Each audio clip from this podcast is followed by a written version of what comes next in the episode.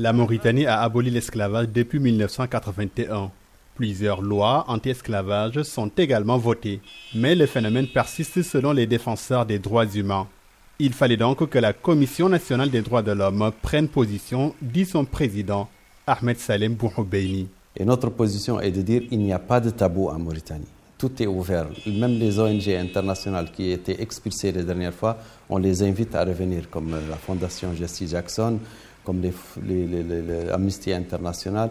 Aujourd'hui, la Commission nationale des droits de l'homme, avec des partenaires dont le Bureau du Haut Commissariat des Nations Unies, ouvre, font porte ouverte sur l'esclavage. J'invite aussi les journalistes à venir couvrir.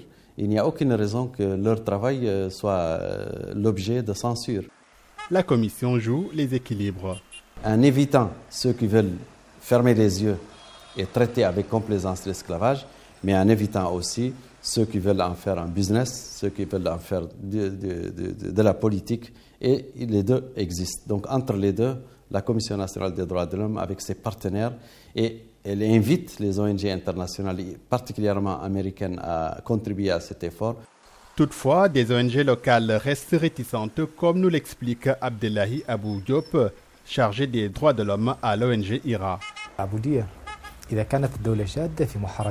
Si l'État veut honnêtement combattre l'esclavage, s'il a l'intention d'éradiquer complètement le phénomène, il devra nécessairement impliquer les ONG des droits de l'homme, les vraies ONG, je veux dire. L'ONG IRA, par exemple, n'est pas reconnue. Et la plupart des affaires d'esclavage que nous portons devant les tribunaux n'ont pas été élucidées. L'affaire peut d'ailleurs se retourner contre nous-mêmes avec des accusations comme désobéissance à l'État et autres choses légères qui nous mènent en prison. Maître Bourbeni de la Commission nationale des droits de l'homme est d'un autre avis. Nous avons parfois des ONG qui déclarent des cas d'esclavage sans être documentés. Et malheureusement, ça fait tache d'huile euh, sur la place internationale, euh, l'esclavage, en Mauritanie, alors qu'au fond, nous savons que certains de ces cas ne sont pas documentés. Ce qui ne veut pas dire qu'il n'y a pas de cas d'esclavage. Mais nous sommes prêts à les affronter, mais affronter des cas réels et non pas des cas qui sont fictifs. Mais les ONG dénoncent des coupables qui seraient tirés d'affaire selon IRA. Abdelahi Abou Diop.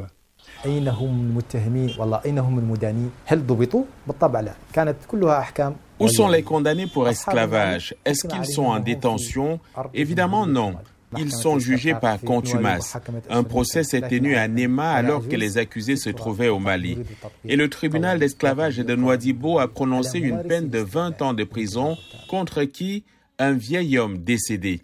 Nous réclamons juste l'application des lois nationales et des dispositions internationales sur les personnes reconnues coupables pour esclavage sans complaisance. Cette fois en tout cas, le ton de la Commission nationale des droits de l'homme est ferme.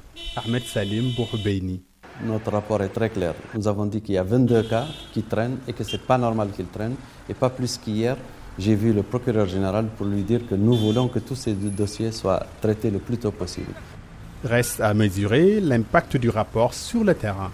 Mohamed Diop pour VO Afrique, Nouakchott.